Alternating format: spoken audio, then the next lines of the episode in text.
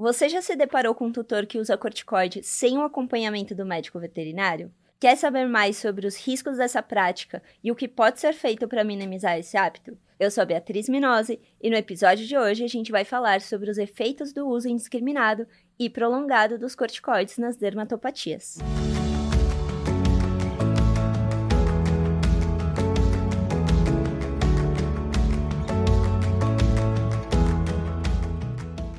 Os medicamentos corticoides são amplamente utilizados na terapêutica das alergias nos pets, pois conseguem minimizar o prurido, atuando na diminuição da síntese de moléculas pró-inflamatórias.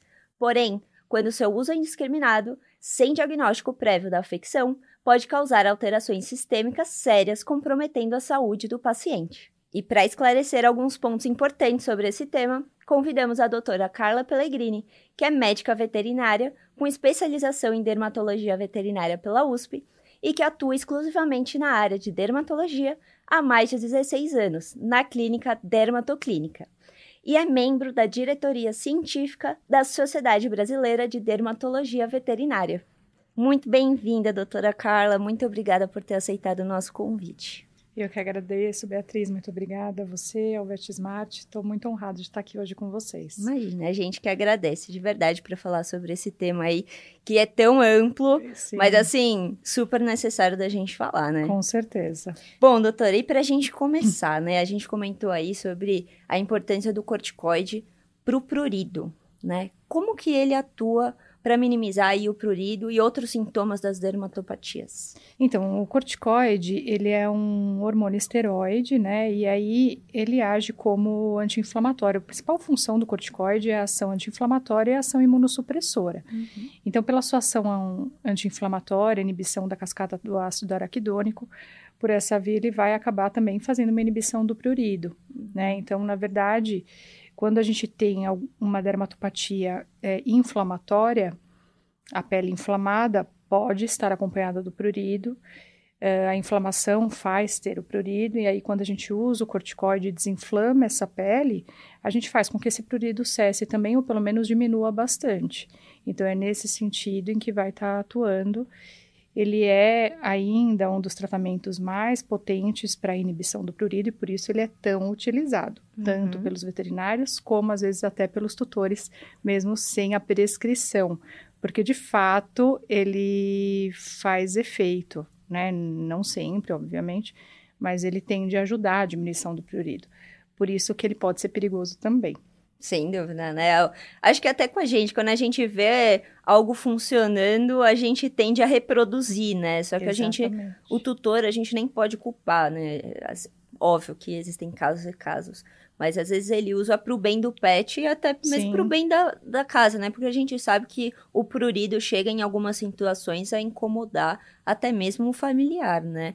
Então, ah, de estar tá à noite o cachorro ali lambendo a pata, Exatamente. coçando, é, chega a um ponto desesperador, né? E o, o, tutor vê aquela prática como um bem, não, não, não vê o, o, por trás, né? Que a gente vai comentar aí. Exatamente. Na verdade, as dermatopatias pruriginosas, elas diminuem muito a qualidade de vida do paciente. É bem o que você falou, assim, o paciente não dorme bem, ele não passa o dia bem, e no desespero, em a gente tentar acalmá-lo, né? Se você tiver um corticoide em casa, você acaba dando. Sim.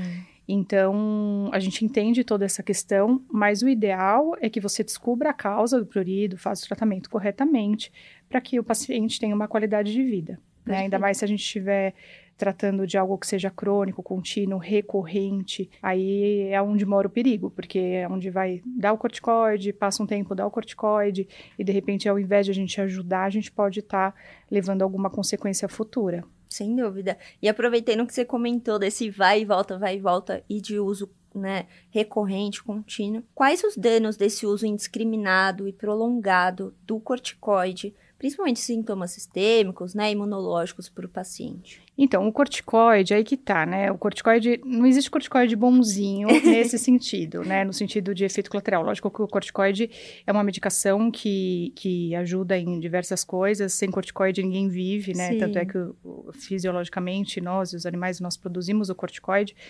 É, porém, é, o seu uso indiscriminado em altas doses de forma prolongada pode levar a outro, alguns efeitos porque ele vai agir em todas as células do corpo. Então, no caso das dermatopatias, a gente faz uso do corticoide para inibir o prurido, por exemplo, mas ele não vai agir só na pele, ele vai uhum. agir em todos os órgãos, em todos os tecidos. E cada tecido vai reagir de uma maneira. Lógico que existe uma sensibilização individual de cada paciente também, a genética está envolvida, o que está envolvido também é quantidade, então dose, né? O corticoide Nesse sentido, é dose dependente, a frequência que se utiliza, o tipo de corticoide que se utiliza, porque quando a gente fala de corticoide, a gente está falando é, de uma forma ampla de medicações, mas existem vários tipos de corticoide, várias vias de administração do corticoide, via Sim. tópica, via oral, via injetável.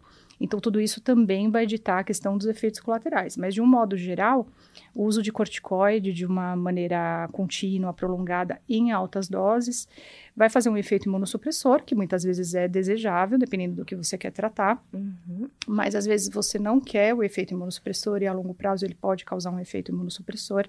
Ele vai ocasionar uma dislipidemia nesse paciente, então é muito comum, é muito frequente a gente ver os pacientes ganhando peso, eles tendo aumento do triglicérides e do colesterol, que aí sim são alterações silenciosas, né? Porque quando a gente tem, por exemplo, um paciente com triglicérides alto, ele não vai manifestar sintoma desse triglicérides alto, assim como a gente. A gente uhum. só vai uhum. saber dosando. Então, é uma alteração silenciosa e, Normalmente, complicada. quando dosa, tá lá no pico, Exatamente. né? Exatamente. Qual que é a consequência de um triglicérides alto, por exemplo, num cão? Pancreatite, por exemplo.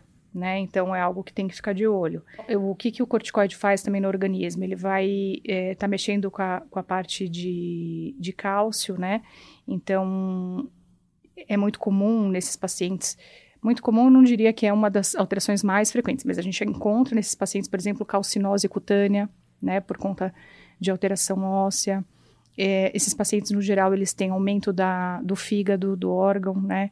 Eles podem ter até hipertensão pulmonar também, fazem poliúria, polidipsia, isso, na verdade, é, mesmo com poucos dias de, de, corticoide, a gente já vê esse tipo de, de alteração. Uhum. Mas eu diria que eu acho que o mais preocupante mesmo é a dislipidemia. Eles são hiperglicemiantes, então são pacientes que com uso contínuo, eles sempre estão com a glicose borderline uhum. ou até aumentada, então tem que ficar de Corre olho na questão da diabetes. Gerar uma diabetes, né? Exatamente, né? Então, Pacientes com uso crônico de corticoide, eles são candidatos a ter diabetes, hiperandrenocorticismo, que é a síndrome de Cushing, né, e atrogênica, se no caso a gente está fazendo uma prescrição uhum. prolongada.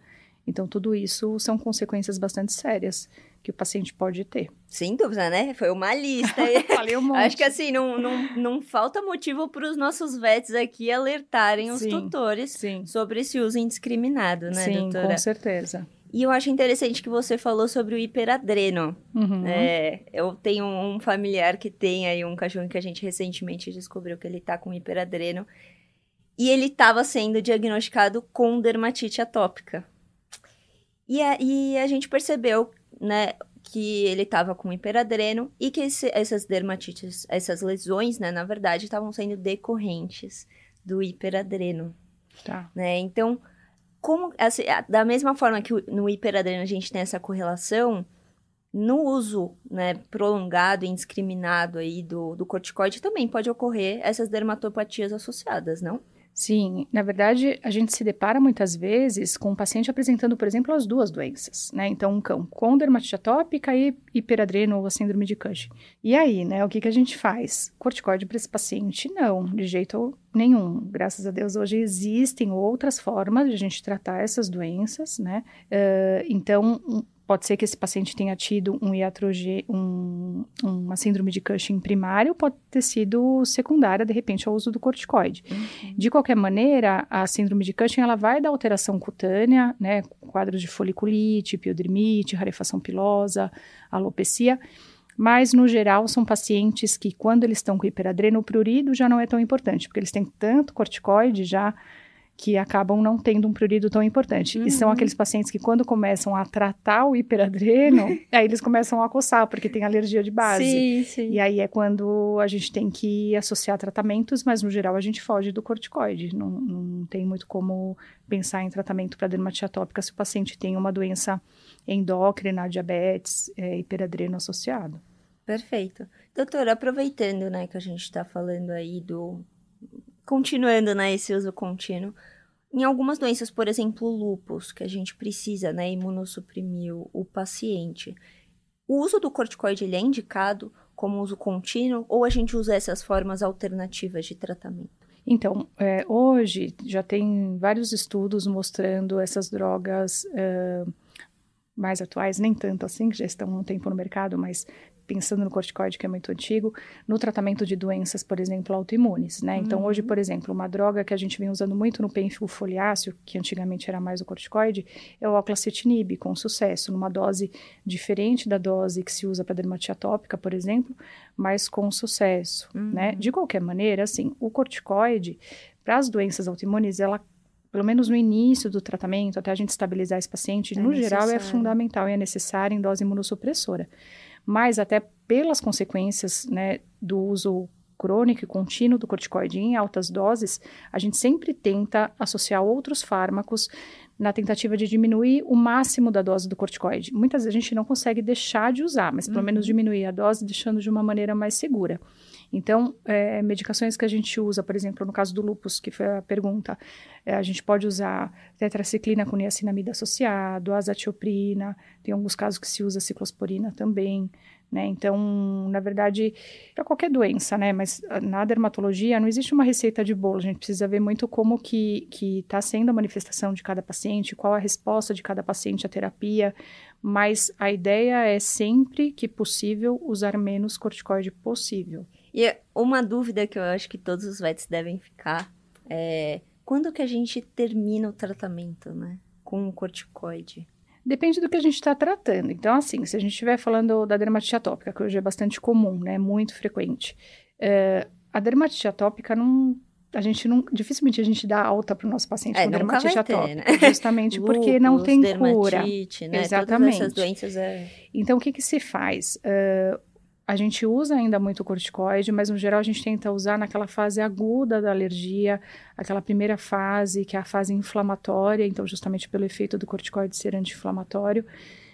Naquela primeira fase onde o paciente está muito inflamado, ele apresenta infecção secundária na pele, muitas vezes seborreia associada, Nesse momento, o corticoide é fundamental, porque os outros tratamentos às vezes não conseguem estabilizar ele, uhum. esse paciente. A partir desse primeiro momento, que eu diria assim, vamos por um paciente que chega hoje na clínica em crise, então, é, com eritema importante, prurido naquela escala de 0 a 10, prurido nota 10, que não está dormindo bem à noite, que está com odor desagradável por conta de infecção secundária, não para de se lamber, não para de se coçar, seborreia associada então, esse paciente, no geral, a gente faz o uso não só do corticoide, né? A gente associa tratamento para infecção secundária, então, se tiver com piodermite, muitas vezes precisa de antibiótico tópico sistêmico, para tratamento da, eh, se tiver levedura, então, aumento de malacésia na pele, a gente também vai entrar com antifúngico ou um shampoo desengordurante. Então, é um combo aí de tratamento. A gente fala que o tratamento da dermatite atópica é multimodal, justamente Sim. por isso. Não vai adiantar só entrar com o corticoide, tem que tratar a infecção secundária. Mas o corticoide, nesse primeiro momento, ele vai ajudar ajudar tudo isso, talvez até minimizar o tempo prolongado de uso de antibiótico, porque se você for pensar na questão de inflamação da pele, na hora que você diminui a inflamação, você faz com que essa desbiose melhore também. Então, a gente uhum. consegue diminuir tempo de uso de antibiótico, tudo isso. Eu diria assim, em torno de umas três semanas, mais ou menos, a gente consegue estabilizar esse paciente dando conforto. Uhum. Após isso, é importante se usar uma estratégia que não seja o corticoide, ou pelo menos não seja o corticoide sistêmico. Né? E aí é quando a gente, falando de dermatite atópica, a gente pode pensar no oclacetinib, hoje a gente tem os anticorpos monoclonais, que também é, atuam muito bem. Ciclosporina é um, um, tratamento que a gente usa bastante. Então, hoje o foco, sem dúvida, pensando a longo prazo, são nas, na, nos tratamentos sem ser o corticoide. Mas os pacientes com, por exemplo, oclacetinib, anticorpo monoclonal, mesmo a ciclosporina, eles acabam até fazendo algum uso de corticoide, mas corticoide tópico, né? Uhum. Ou nas patas, orelha, porque a gente também percebe que esses tratamentos, oclacitinib, anticorpo monoclonal, que é o locavetimab, eles não funcionam tão bem nas extremidades. Então, por exemplo, uhum. paciente atópico com otite recorrente, paciente atópico com pododermatite que acho que 98% tem lambedura é quase de pata. sinônimo, né? Exatamente. É, quando eles fazem uso dessas medicações que não o corticoide e ainda assim estão estabilizados, eles seguem lambendo pata e muitas vezes têm otite. Então a gente precisa de um tratamento proativo e aí no geral com corticoide tópico para manter esses pacientes estáveis. Né?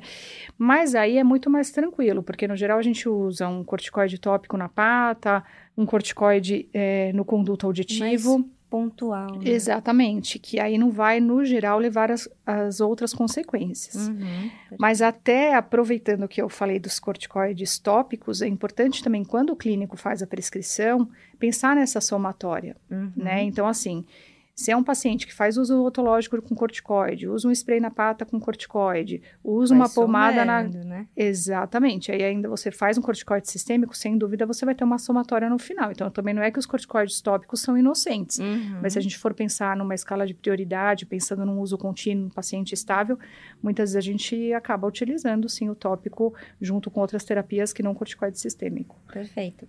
E é impo muito importante a gente falar, né, e, e mostrar para os tutores como a gente faz esse desmame do corticoide, né? Porque, assim, muitas vezes a gente fala, olha, vamos mudar, tal, mas o tutor não segue, né? E para eles não entendem a dimensão que é você fazer uma interrupção abrupta, às vezes, Sim. no corticoide. E esse desmame é super importante, né? É, esse desmame é importante principalmente quando você faz dose imunossupressora. A dose imunossupressora na dermatologia, ela vai ser utilizada mais na quando a gente está falando das doenças autoimunes. Sim, claro. Nas doenças alérgicas, dificilmente a gente usa dose imunossupressora, uhum. a gente do, usa dose anti-inflamatória, e se for feito só nesse início, como eu tinha dado o exemplo de talvez três semanas, essa diminuição talvez nem se faça ser tão importante, necessária. Sim. Mas se a gente estiver tratando um lúpus, um penfo com doses altas, tempo prolongado, ou se esse paciente chega até né, o, o, clínico já de muito tempo com os de, Justamente a situação de corticoide. do indiscriminado, né? Exatamente. Né? O ideal é que você não tire, não faça a interrupção abrupta, porque senão esse paciente também não, ele pode entrar em síndrome de abstinência e apresentar alguns é, sintomas é, dessa falta do corticoide. E doutora, você comentou sobre algumas alternativas, né, de, de tratamento. Eu já ouvi falar bastante sobre o uso de é, probióticos, né, pra, na pele, assim, para auxílio. O que, que você vê, né, de empiricamente, assim, você acha que ajuda? É um, é um bom auxílio? Então, ainda tem bastante estudos em cima, né, de probiótico, prebiótico, né, ainda nada muito conclusivo. É, eu acho que eles são bem-vindos. O que a gente tem que, que, analisar é a fase em que a gente entra com esse tipo de tratamento. Ainda isso é bastante discutido. É na fase aguda, é na fase inflamatória, é depois que esse paciente está estabilizado, né? É, isso tudo a gente pensando mais na questão também de barreira cutânea, né? De uhum. estabilidade dessa barreira cutânea, que é outra coisa que a gente precisa pensar no paciente alérgico. O, mas a prescrição do dermato, no geral, é uma prescrição muito longa, né? A uhum. gente faz, como eu tinha falado agora há pouco, a gente faz o corticóide para tirar de crise, o paciente, no geral, tem uma piodermite, você precisa fazer uso de um antibiótico tópico sistêmico, você usa o antifúngico, porque geralmente tem malacese associada, um shampoo adequado, um otológico, um spray na pata, um probiótico. Então, é, talvez você tenha que priorizar algumas coisas é, em determinados momentos da terapia, né? uhum. né? É, mas eu acho que dentro de um contexto uh, da doença tem, teria lógica o probiótico, mas eu acho que ainda faltam estudos para a gente ter uma um certeza maior, né? um embasamento para prescrição. Eu comentei porque eu acho legal a gente trazer essas coisas que vem acontecendo, né? Eu vejo muitos tutores trazendo isso para os vets, né? Falam, olha, é, minha vizinha tá usando... Porque, assim, Sim. cachorro atópico hoje em dia tá tem de monte, né? É, é. Então, olha, minha vizinha tá usando, né? E se você não prescreve, às vezes fica com aquela cara, olha, Sim. né? A VET da, da minha vizinha prescreveu, essa Sim. daqui não. Então, Sim. eu acho que é importante a gente também ter essa conversa com, com o tutor, é, para mostrar o que, que a gente está focando, né? Olha, Sim. eu tenho essas possibilidades, tenho né, essa gama de medicamentos, mas Exatamente. a gente está focando nesse ponto, a gente vai usar esse tipo de medicamento por causa disso. É, eu acho que ter o, uma conversa próxima com o tutor, ter essa transparência, faz principalmente com que ele é, siga o tratamento de forma correta, né? evite esses usos indiscriminados, né? Sim. E também não, não fique é, inseguro em relação à tua conduta, né? É, eu acho assim, a, a conversa com o tutor talvez seja mais importante até do que o seu exame físico, modo de dizer. Porque muitas vezes, em, é, fazendo anamnese, examinando, né, até pelo histórico que o, o proprietário, o tutor traz, você já tem ali em mente o diagnóstico. Só que o tutor não entende sobre a doença. Então, exatamente você explicar, né? Primeiro, ter o diagnóstico correto, ter todas Sim. aquelas etapas importantes para o diagnóstico. É, depois você explicar as possibilidades de tratamento e mostrar qual o tratamento que você indica para aquele animal de forma individualizada e o porquê você indica este ou não aquele, isso é fundamental, porque é, não adianta você fazer a prescrição e a, a pessoa do outro lado da mesa não, não acreditar, não entender, porque ela não vai seguir. E aí uhum. o tratamento não vai ter o sucesso Sim. esperado. Então, o entendimento do tutor, que é quem vai estar o dia a dia com o animal, que é quem vai estar tá medicando esse paciente, né?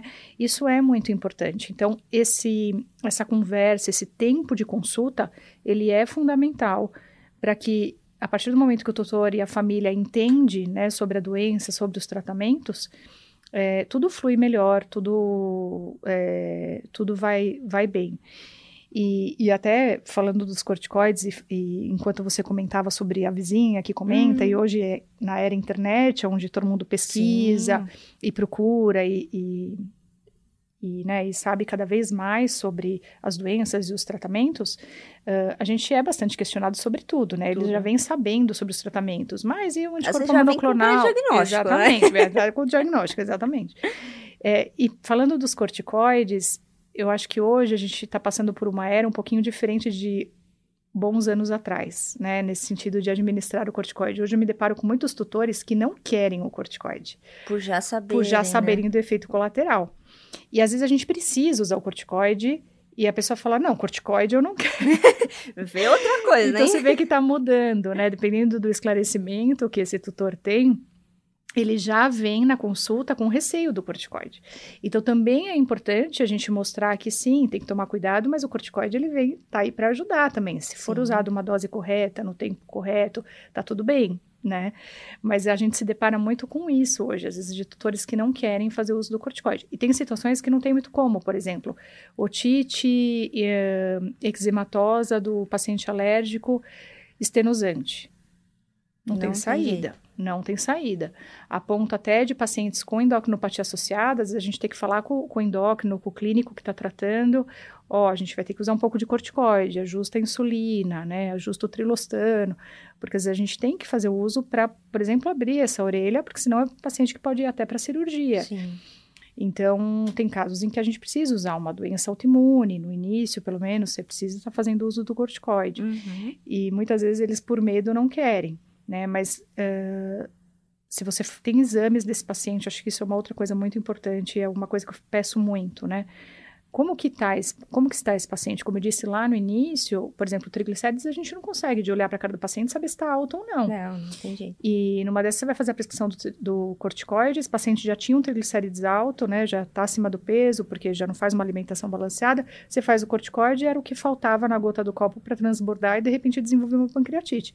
Então, muitas vezes, até num primeiro atendimento, se é um paciente que está com aumento de peso, que já veio fazendo uso de corticoide ou não, né, a gente faz uma bateria de exames bioquímicos antes, e isso eu também explico para o tutor, esses exames não vão me ajudar no diagnóstico, mas eles vão me ajudar a saber se o paciente está apto a receber o tratamento de uhum. forma segura. Uhum. E aí, a partir do momento que você explica isso para o tutor, ele também se sente mais confortável e, com, e confia em estar tá realizando o tratamento direitinho. E doutora, além do que a gente comentou aqui, acho que de forma super clara, né, dessa comunicação com o tutor, é, como que a gente pode, é, além de se comunicar com o tutor para que ele faça o tratamento, né, de forma correta e tudo mais, como que a gente pode se comunicar com o tutor para que ele não use o medicamento de forma é, própria, né? Assim, sem um acompanhamento sem do, do, né? médico né? veterinário. Porque a gente sabe, a gente comentou, inclusive começou o nosso bate-papo aí falando do daquele tutor que vê o, o seu pet, né, naquele desespero, naquela angústia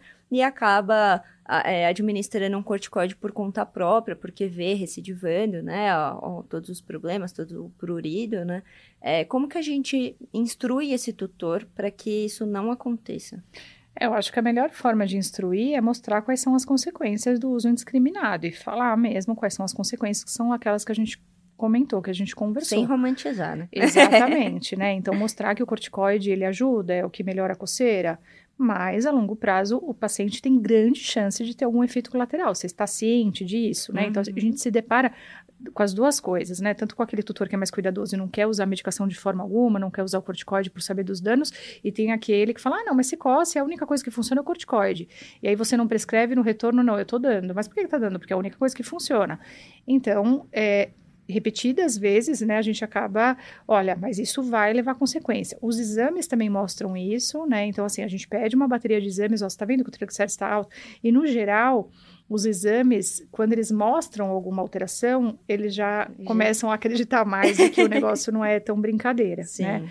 Uma fosfatase alcalina aumentada, na verdade, a fosfatase alcalina, ela aumenta por conta da isoenzima, né, que o corticoide produz no organismo, então, a grande maioria dos pacientes que fazem uso do corticoide vão ter a fosfatase alcalina aumentada e tá tudo bem, lógico que existe um limite para isso, uhum. mas uma glicemia no limite, um triglicérides muito alto, são consequências sérias se não tratadas e muitas vezes está relacionado com o uso do corticoide. Então, mostrar isso para o tutor, mas eu acho que como segurança para o VET, é uma das coisas que eu faço muito, é na prescrição eu colocar o tempo de uso, né? Não colocar só até o retorno, porque se até o retorno, Nossa, aí ele reagindo o retorno, o retorno era em 30, ele não conseguiu vir, ele vem em 90 e vai dando, e vai dando né? Então, se o seu retorno e o tempo de que você recomenda por 20 dias, então é lá, você colocar no, no receituário por 20 dias, né? Não administrar fora esse período, deixar por escrito é uma das coisas importantes, né? Porque o receituário é um documento. Uhum. Uh, e aí, se o, mesmo assim, o, o, o, tutor, com todas essas informações, tendo tudo com, por escrito, dar mesmo assim para o animal e isso gerar uma consequência futura, você tem isso documentado de que Sim. não foi a sua recomendação. Sim. É, Mas... Infelizmente a gente tem que se precaver, né? Sim. Como médicos veterinários, a gente sabe que ainda acontece muito a gente né, receber alguns processos Com em relação a, a, ao, ao pet, né? Ao, uhum. ao, o que acontece com o pet. E muitas vezes é por conta de uma orientação que não foi nossa, né? Foi uma é. ideia própria do, do tutor. Né? É, por isso que é importante cada vez mais ter tudo documentado, inclusive quando são pacientes que já fizeram muito uso do corticoide, que eu preciso ver os exames antes que eu faça a prescrição. Então, ele até sai do, do, consultório com a prescrição, mas embaixo tem uma nota: só utilizar após a realização dos exames de sangue e autorização por telefone, por e-mail. Uhum. Nem que seja para eu ligar para o cliente depois e falar: Ó, oh, tá tudo bem, pode dar. Não está tudo bem, não administre. Sim. Né? As duas situações são possíveis e acontecem né? E é aquilo, alterações silenciosas, uma glicemia no limite que o tutor nem estava referindo poliúria polidipsia, você vai ver tá quase diabético. Sim. Ó, esquece, não, não usa o corticoide. A gente vai por outro caminho.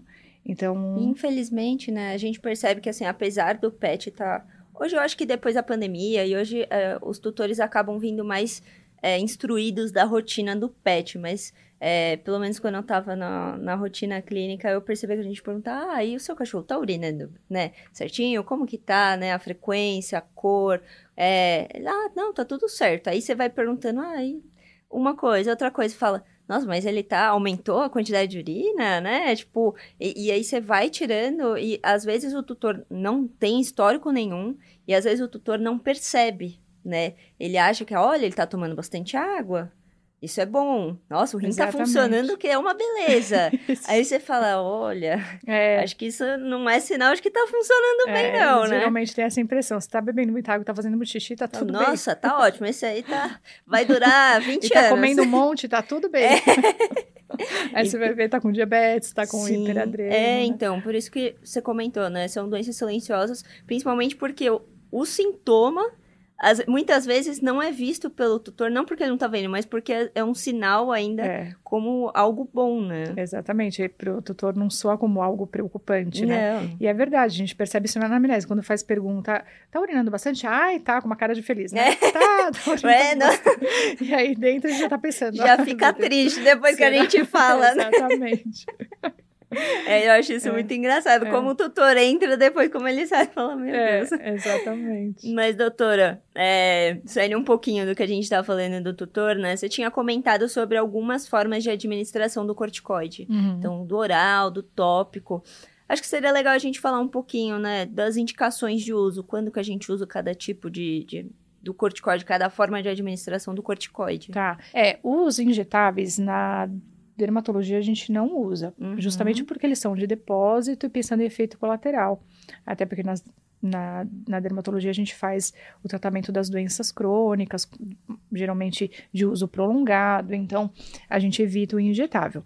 Isso nos cães. Nos gatos, até eles são mais resistentes a corticoide, então acho que ainda é mais, mais tranquilo, de repente, você fazer uma injeção de corticoide. Nos cães é bastante difícil, eu diria uhum. até bastante raro. Se você me perguntar uma dose de um corticoide injetável, Nem... eu vou ter que procurar, né? Porque a gente não faz de rotina. Uhum. Uh, os sistêmicos, então, por via oral, uh, a gente tenta usar o menos, o mínimo possível, mas a gente usa. Uhum. E os tópicos auxiliam bastante, né? Então, formulação em spray, creme, loção, os otológicos. E aí, a gente tem um problema com os tópicos, que é o nosso paciente que se lambe né? E aí Sim. o tratamento que era para ser tópico, ele se torna sistêmico porque ele está ingerindo a pomada com corticoide. Ainda mais se o cachorro tá, já tem um prurido, às vezes já está com hábito ali, né? Exatamente. Então isso tudo também tem que ser avaliado, porque às vezes a gente passa um creme nas patas e é aquele paciente que ele acaba fazendo a lambedura porque ele detesta ficar com aquele resíduo de creme, o cheiro, enfim, e ele faz a lambedura por conta do creme, aí você já não sabe se está lambendo porque está coçando, se está lambendo porque está incomodado, então uhum. então tem essa situação. Tem a situação de, às vezes, as pessoas exagerarem com o produto tópico, então... É, Ai, é existiu uma vez né? uma tipo... paciente que ela não fazia uso de, de corticoide sistêmico, e a tutora era uma senhora e ela passava é, bastante creme na, com corticoide nas patas e os exames bioquímicos desse paciente era totalmente alterado, uma fosfatase alcalina enorme, um triglicéride super alto e muito provavelmente só por conta do tópico, mas eu acho que porque a cachorra ingeria também a pomada, né? Então, tá. Então ela acabava fazendo e vê, ah, lambeu, aí vai lá passar mais, mais aí lambe, né? aí passa mais. E aí gastava um tubo de pomada por semana. Então, todas essas orientações, elas também têm que ser feitas, né? Então, uhum. por exemplo, quanto que aplicar de um creme, quanto que aplicar de uma pomada, é, na verdade, você não precisa aplicar uma quantidade grande. De repente, a fricção, o massageamento na pele é mais importante para que isso seja absorvido. Uhum. Orientar de aplicar, e se é um cão, por exemplo, que passeia todo dia, aplica antes do passeio, porque obviamente quando está passeando não vai conseguir não vai lamber. lamber né? E aí fez um efeito bom durante 5, 10 minutos enquanto está caminhando, quando retornar para casa, tira o excesso com lenço umedecido, talvez seja uma dica boa. O spray, né, o spray ele seca mais rápido, é que existem alguns cães que às vezes não permitem o uso do spray porque tem medo, então uhum é, tudo, tudo isso precisa ser conversado com o dono, né, com o tutor, para você também fazer a prescrição é, mais certa. Existe aquele paciente que não permite que encoste na pata, né? Então, os Nossa. pequenininhos, no geral, Iasa, Apso, Maltese, você vai examinar, eles são bonzinhos. Na hora que você vai examinar vai. a pata, eles te mordem. O tutor fala, imagina, ele não deixa encostar na pata. Como que você vai prescrever um creme na pata? Não tem Sim. como. Então, existem situações e situações, mas os tópicos, no geral, eles auxiliam muito, eles ajudam muito a gente minimizar o tratamento sistêmico, mas uhum. ao mesmo uhum. tempo eles dão mais trabalho para o tutor. Mas aquele tutor que é dedicado, que entende que, que, que, a gente também não pode ficar dando muita medicação sistêmica pensando no futuro, em efeito colateral, ele se dedica em fazer o uso desses produtos e isso ajuda bastante. Ajuda bastante a gente minimizar o, o, o tratamento sistêmico e aí minimizar efeito colateral também. Perfeito, doutora. É assim, é uma vivência riquíssima, né? E é muito interessante a gente trazer para os vets aqui, porque é, a, a, a, casuística que a gente tem, né, de, de problemas dermatológicos, eu acredito que está altíssima. Eu Sim. acho que eu nunca tinha visto é, uma quantidade de, de animais aí com dermatopatias como a gente está vendo hoje, né? Sim. É, é, até estranho a gente ver um animal que não tem alguma dermatopatia é. hoje, né? É, é. então é importantíssimo que, que os vets estejam aí atualizados e até que saibam quando é, indicar para um dermato, né? Porque a gente sabe que ah, chega na rotina, às vezes é um, um clínico geral, né? Não tem essa especialização e todo, toda indicação tem um limite, né? Tem que, a gente tem que saber trabalhar em conjunto e saber indicar para o especialista quando tem que, é, quando é necessário indicar para o especialista, né? Sim, com certeza. É, as dermatopatias, elas é, têm uma incidência muito alta dentro da clínica geral, né? Então, o clínico, ele tem que estar tá atualizado com as doenças. Uh, as doenças alérgicas vêm aumentando muito, né? Então tem um, um caráter genético envolvido, mas uh, a gente pega às vezes é, mesmo tutor com, com cães, dois, três cães, às vezes SRD, ou então que nem são parentes, e os dois ou os três são atópicos. Nem... Fala, gente, né? A hora que você fecha, que fecha diagnóstico, o cara te olha até meio torto, desconfiado. Fala, mas não é possível, né? Só na minha casa que tá assim. Ele conversa virose, com o vizinho e fala, né? não, mas o meu também é atópico, o meu também é atópico. Virou e... quase virose, né? Exatamente. Tipo, ah, não sei o que é. É dermatite. Dermatite, exatamente. E a incidência vem aumentando muito mesmo, né? Então... Sim cada vez mais a gente tem que se inteirar, primeiro se o diagnóstico está correto, né? Se de fato tem dermatite atópica, não só pela incidência alta, mas se de fato tem, uh, e se tiver a melhor forma de, de, de tratar, né? Agora, tem uma coisa que que também é muito importante dentro da dermatologia, que, por exemplo, um paciente que tem, vamos usar um exemplo de uma doença autoimune, por exemplo, ele tem pênfico foliáceo, um diagnóstico, sei lá, desde os 4 anos de idade. E ele vem uhum. fazendo uso de corticoides, azatioprina, enfim, imunossupressor para o tratamento da doença de repente esse paciente ele acaba entrando em crise, né, ou piorando o quadro, e aí até pelo diagnóstico que está certo, que né, foi bem firmado, está tudo direitinho, às vezes a gente se esquecendo de doenças mais básicas e que podem também acometer esses cães, a gente às vezes bate cabeça mudando o tratamento, às vezes aumentando dose de corticoide e esquece das doenças básicas, como por exemplo, uma imunossupressão pode levar à demodicidose, por exemplo uma escabiose, são pacientes que passeiam, que frequentam banhitosa, dermatofitose, né? E a gente não pode esquecer disso também. Então, a imunossupressão, então, nos pacientes imunossuprimidos por conta das medicações, elas podem estar predispostas a outras doenças. Então, mesmo o cão com dermatite atópica, se você tem aquele seu paciente de 3, 4 anos tratando com dermatite atópica, de repente tudo vinha certo e começou a dar tudo errado, às vezes vale começar do zero, uhum. né?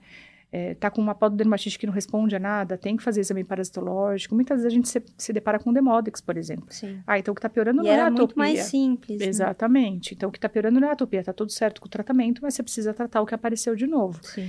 Então é uma das coisas que com as doenças crônicas a gente também não pode focar só, só no né? diagnóstico primário. A gente não pode esquecer que a vida é dinâmica, né? E as coisas Sim. acontecem no meio do caminho. É, e eu acho que essa é a su maior surpresa do VET, né? Que quando a gente tá na, na faculdade, ali, doença por doença. E quando chega Sim, o bicho, você fala, meu Deus do céu. A vida real não é assim. Ele tem tudo de tudo, como é que eu junto tudo Exatamente. isso? Então é bem legal você apontar isso, porque realmente a gente às vezes foca tanto naquela doença, naquele diagnóstico fechado e esquece que ele pode estar tá, tá sujeito a outras coisas. Né? Exatamente, né? exatamente. E na dermatologia, como tudo se parece, é. né, a gente tem que ir indo por eliminação, então Sim. tem alguns exames que nos auxiliam também. Então, você tem que fazer todo um raciocínio individualizado em cima daquele paciente, não só em cima da doença, porque senão a gente pode se perder. Perfeito. Como o Ebert falou, os dermatologistas são detetives, né? Exatamente, é isso. A gente brinca de detetive. É. Inclusive, assim, né? A incidência está aumentando muito, então, como a gente falou, né? Atopia, às vezes os três pacientes do mesmo, dentro do mesmo consultório são atópicos. Às vezes a gente fala, putz, hoje eu atendi só dermatite atópica, né? Aí, ao mesmo tempo, você fala, putz, que chato, você atendeu só dermatite atópica, mas cada paciente você fez uma prescrição diferente. Sim. Cada paciente estava, às vezes, com um sintoma diferente. Um tem otite, o outro só dermatite, o outro tem os dois. Um tem uma lacesiose associado, outro não, outro só uma piodermite. Então, ao mesmo tempo que a gente está falando da mesma doença, é uma doença que ela dá diferentes sintomas, né? Lógico, dentro de um contexto, mas muitas vezes eles saem com receitas totalmente, totalmente diferentes. Nem parece, né? Exatamente. Então, isso faz tornar mais dinâmico. Então, quem gosta de dermato acaba gostando por esse desafio também. Ah, sem Não é sempre a mesma coisa. O pessoal tende a falar que, ah, dermato, vive da tranquila, mas ó, tem é, um trabalhinho. Tem... falar, é bem o que o Herbert falou, é um trabalho de detetive, é muito, é muito bom. Ah, imagina. Quando eu fiz estágio na, na dermato, eu adorei também. É. E doutora, aproveitando que a gente falou aí um pouquinho da dermatite atópica, já que é tão comum, né, e tem tudo a ver com o nosso tema, como você faria uma terapêutica, assim, né? Como você, o protocolo que talvez você indicasse, até mesmo é, como você faria o diagnóstico, o cuidado que você teria para fazer um, uma indicação aí, né, medicamentosa? É, vamos começar então pelo diagnóstico, né? O diagnóstico ele é fundamental que seja bem feito. Por mais que seja aquele paciente, mesmo com toda a experiência, por, me, por mais que o clínico ou o especialista já tenha visto, né, um monte de paciente atópico, você olha e fala, ah, às vezes na sala você para falar, ah, esse paciente é. deve ser atópico. não, mas não dá para você é, conduzir o tratamento achando hum. que ele é atópico, a gente precisa ter certeza, né, isso é uma das coisas fundamentais. Então, Uh, sabendo então que ele é alérgico, é importante passar por toda aquela triagem, exclusão de dermatite alérgica picada de parasita, exclusão da hipersensibilidade alimentar pela dieta de exclusão, até chegar no diagnóstico de dermatite atópica, né? Só fazendo um adendo, uma das coisas que, na minha opinião, vem crescendo muito são os pacientes atópicos que também têm alergia alimentar. Então, no momento que você faz a dieta de exclusão, você já consegue entender se esse paciente ele vai depender de uma dieta também específica ou não. Uhum. Então, isso é um ponto. Depois que firmou o diagnóstico em dermatite atópica, aí você precisa ver qual que é o principal sintoma daquele paciente e naquele momento, né? Porque o paciente ele também pode apresentar sintomas diferentes ao longo do tempo. Então, é um paciente que tem muito prurido, mas ele não tem alteração cutânea, que isso é bastante frequente. Então, aquele paciente que a gente brinca que o proprietário passa de mentiroso, porque ele chega falando, eu não durmo à noite, o cachorro se coça, não para de se coçar. Você vai examinar e fala, mas que pele bonita. É, tá mais hidratado que a minha. Exatamente, mas não quer dizer que esse paciente não se coça. É o tal do prurido cinematéria. Isso é muito característico do alérgico, daquele paciente que está extremamente incomodado, mas nem sempre ele está com uma piodermite associada, com uma escoriação importante. Então, neste paciente, você vai focar o quê? Na, numa hidratação, num um, produtos para evitar alteração de barreira cutânea, para que ele não tenha, então, a piodermite, por exemplo, mas você vai precisar usar tratamentos para inibir esse prurido. Uhum. Né? E aí, pensando em inibir prurido, se é um paciente que ele não está com uma pele tão inflamada, porque inflamado tá, se está coçando, está inflamado, mas se ele não está com uma pele com uma infecção associada, não está tão ruim, talvez o corticóide, nesse momento, você pode tentar poupar. Uhum. Ir para um tratamento é, inibidor de anusquinase, que é o oclacetinib, é, os anticorpos monoclonais, que então a gente tem o Locvetimab, que é o Cytopoint, é, que funciona muito bem também nesses pacientes que estão com a pele controlada. A ciclosporina também, né? A única, única questão da ciclosporina é que o, ela só vai começar a fazer uma boa ação depois de uns 25, 26 dias de uso. Uhum. Então, quando a gente opta pela ciclosporina, no geral a gente associa nas primeiras três semanas algum tratamento para inibir esse prurido. Ou pelo tá. menos avisa o tutor, fala, você vai iniciar a medicação, mas não espere que pare de coçar antes das três semanas, porque senão ele já desiste também. Sim. E como que eu opto por um ou por outro? Aí eu acho que é um conjunto, é uma decisão em conjunto veterinário-tutor, porque existe aquele paciente, por exemplo, ciclosporina em suspensão, líquido. Ah, não, ele não toma líquido. Talvez não seja a primeira opção. Ah, ele é muito difícil de ser medicado. Talvez o Locvitimab seja interessante, porque é injetável. Uhum. Uh, ou então é um paciente, ah, já usou o oclacitinib. Qual foi a resposta? Não foi uma resposta legal, então você tenta o outro. Então a gente tenta ir fazendo dessa maneira. Agora, se, diferente disso, é um paciente que vem com muita inflamação, muita infecção, você precisa, entre aspas, tirar primeiro esse paciente do buraco para depois pensar nessas terapias a longo prazo. Então, uhum. aí sim, o uso do corticoide ele é fundamental, sempre com todos os cuidados. Se for paciente que já tomou muito, como eu tinha falado, que tem aumento do peso, que pode ter um triglicérides alto, pede os exames antes de fazer a prescrição para ter uma segurança maior. Uhum nessas três semanas, talvez, aí de uso do corticoide, se precisa associar um antibiótico, a gente tende, nessa era resistência bacteriana, a gente tende a usar menos o antibiótico sistêmico. Hoje, os antibióticos tópicos vão muito bem, ou até o antisséptico. Se você desinflama a pele e usa um antisséptico, por exemplo, tópico, você já consegue é, melhorar, às vezes, a piodermite sem precisar fazer o uso do antibiótico. Então, precisaria analisar cada caso também. Uh, as leveduras, então, malacésia, no geral, estão bastante proliferadas e a gente tem que corrigi-las, ou com tópico ou com sistêmico. Quanto ao tratamento tópico, o uso de shampoo é muitas vezes, é, muitas vezes é uma dúvida. Eu uso hidratante, eu uso antisseborreico, e aí também não existe uma receita de bolo. O paciente, ele está untuoso nessa primeira fase inflamatória, você precisa usar um desengordurante. Não adianta você pensar em hidratação nesse momento. Ah, mas para o atópico você tem que hidratar. Sim, mas nesse momento ele está com aumento de untuosidade. Se você não controlar essa untuosidade, você não controla a infecção secundária e você não vai ter sucesso na, na resposta terapêutica. Então, uhum. às vezes a gente usa o antisseborreico no início para depois pensar numa hidratação. Uhum. É, otite, né? Eles vêm com muito otite. A maioria tem otite. Então, eles precisam de um otológico. Como que você vai tratar essa otite? Depois da otoscopia, esse paciente ele tem uma otite ceruminosa, é só excesso de cera, de cerumen. A gente trabalha com citologia, né? Assim, se possível, uh, fazer no momento da consulta te ajuda muito Então, quem trabalha com dermato dificilmente não realiza esses exames parasitológicos, citologia no momento da consulta. Então, você faz uma citologia da, daquele excesso de cerúmen, né? Você não vê muita bactéria, poucas leveduras, talvez o serum menolítico resolva. Uhum. Não, você faz uma citologia, tem um monte de malacésia, tem cocos, então você precisa usar um otológico que tenha medicação, uhum. né? Quanto tempo você vai usar desse otológico?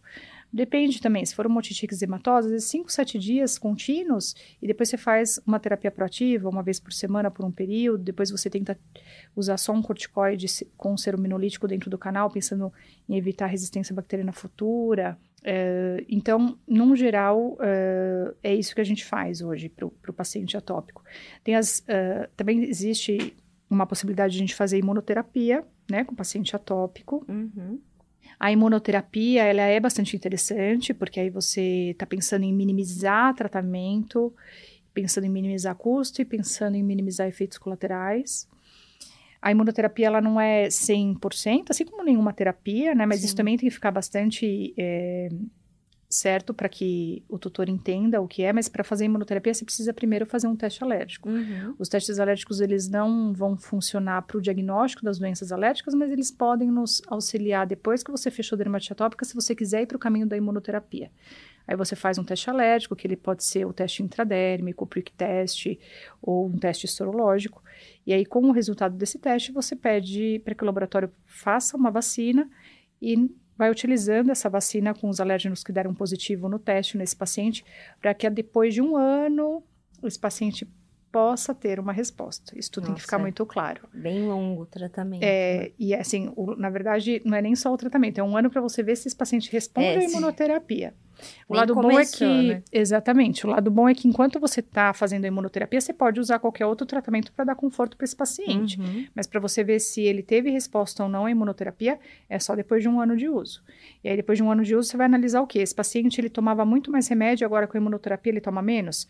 Legal, continua porque a imunoterapia está valendo a pena. Uhum. Ah, não, continua a mesma coisa. Se eu não consigo baixar a frequência de uso de tratamento, as crises continuam as mesmas, então talvez esse paciente está dentro do quadrante dos pacientes que não respondem à imunoterapia. Ela é uma tentativa em tratar. Sim. A gente percebe que os pacientes mais jovens tendem a ter uma resposta melhor do que os mais velhos, mas tudo isso tem custo, então também tem que ser uma decisão tomada em conjunto, São, veterinário é, e tutor. Situações muito particulares, Sim. né? E você falando aí da imunoterapia, né, todas essas é, alternativas, eu já ouvi falar sobre o ozônio. Uhum. É, como que você vê o ozônio aí para dermatite atópica? Então, eu não tenho experiência com o ozônio, né? Uh, não tenho experiência, mas eu acho uma terapia que ela é bastante legal, inovadora. A gente tem alguns pacientes que vêm encaminhado de clínicas que praticam né, o ozônio. O que eu costumo dizer, quando até os tutores me perguntam, é essas terapias alternativas, então homeopatia, ozonioterapia, Lógico que tendo um embasamento científico, Sim. né, mal não fazem. Sim. Então, se a gente está falando de um de paciente com doença crônica, uh, pode ser tentado, uhum. né? E se aí, é para trazer um conforto, Exatamente. Né? Aí avaliar se está sendo legal no sentido de conforto né? ou não, para ver se você mantém ou não. Mas eu acho bastante importante uh, a gente sempre estar tá fazendo uma prescrição com embasamento científico. Sem né? dúvida. Porque senão a gente começa também a usar tudo, tudo que é alternativo tudo, e, e aí tira gente... o foco. Né? Exatamente.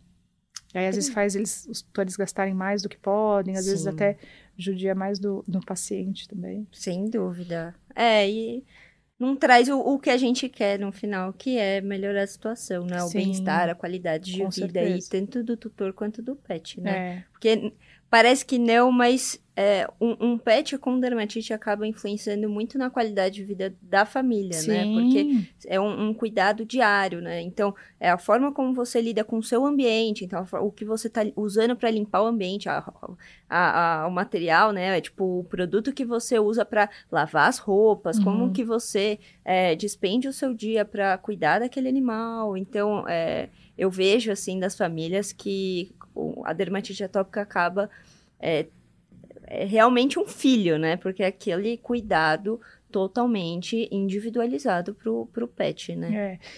E eu vou te dizer que é frustrante para o tutor também, porque o que que acontece? A gente, e, e para o veterinário, né, a gente do outro lado tem que entender esse lado do tutor, Sim. mas a gente se depara no dia a dia com os tutores desanimados, frustrados, é, tem a questão do gasto, tem a questão Sim. de, às vezes, falta de resposta do paciente. Então, é aquele cachorro né, que é um filho, mas ele está cheirando mal, né?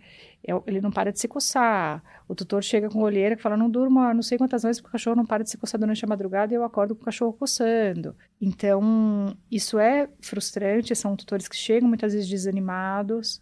Então, a gente também tem que lidar com todo, todo esse lado. Né, e de... às vezes é um paciente que cada hora tem uma coisa, né?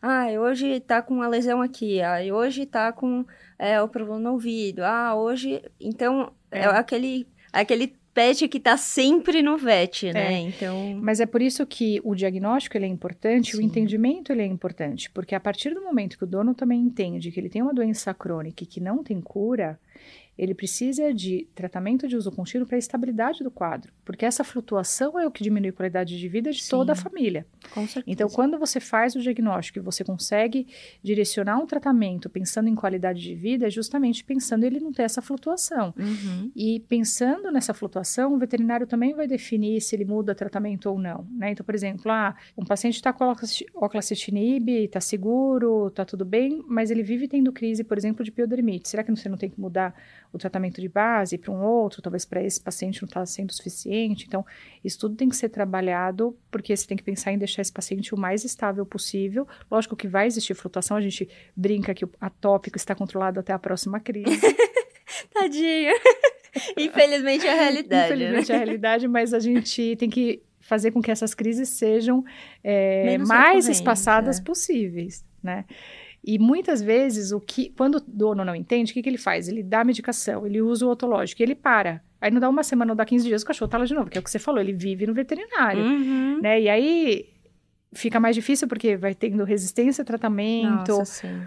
É, além do desconforto do paciente, o dinheiro investido e gasto. Então, ele precisa entender que o cachorro atópico ele não consegue parar de uhum. tratar ele precisa ter um tratamento de uso contínuo. Muitas vezes terapias proativas tópicas é para evitar a crise. Ah, mas ele estava bem, eu parei, mas não era para parar, porque ele é atópico de base, né? Sim. Então esse entendimento é difícil. E é uma coisa que você tem que repetir, repetir, repetir, repetir. Toda vez, né? Você, você faz, fala isso numa primeira consulta, você fala ah, no retorno, você fala sempre. no, refor no tem, tem que reforçar sempre. Não pode deixar de falar. É o que a gente falou, né? O contato com, com o tutor é a base do sucesso é, do, do certeza, tratamento. Eu né? acho. E, doutora, infelizmente a gente está chegando no fim do nosso videocast aqui, desse bate-papo super gostoso. Foi super rápido para mim, passou assim voando. Eu me entreti aqui no assunto, aprendi muito com você. Só tenho a agradecer. Mas antes, eu queria saber se você quer deixar uma mensagem para os vets aí que estão assistindo a gente sobre o assunto, né? É, qualquer mensagem que você achar interessante deixar para eles. Ah, eu diria que o uso do corticoide é fundamental na dermatologia, mas a gente tem que ter em mente que se a gente se fizer as perguntas assim, eu vou usar o corticoide, mas qual é o tempo mínimo que eu posso usar, né? Qual é a dose mínima que eu posso usar? Eu acho que são questionamentos que a gente tem que se fazer internamente para poder fazer a prescrição de, de forma segura para o paciente. Né? Porque é isso, se a gente está fazendo a prescrição pensando em qualidade de vida, você não pode deixar com que esse paciente tenha algum efeito colateral por conta do uso do tratamento. Então, isso tem que estar tá sempre em mente, né? Então, a primeira coisa é ter certeza do seu diagnóstico para passar um tratamento com segurança e, dentro dos tratamentos possíveis, ver o que é mais seguro para aquele paciente. Perfeito. Obrigada, doutora Carla. Eu que agradeço. Eu tenho certeza que os vets aproveitaram tanto quanto eu ah, o nosso conteúdo. É, eu acho que você trouxe uma experiência aí clínica é, absurda e, e, super enriquecedora, né? É, como a gente disse, a, a casuística, né? A, tá cada vez mais frequente a gente encontrar pets aí com dermatite atópica, né? Dermatopatias no geral. Uhum. E o uso do corticoide é super relevante, porque, como a gente disse é comum e falta ainda um pouco de instrução, né, em relação à importância desse medicamento.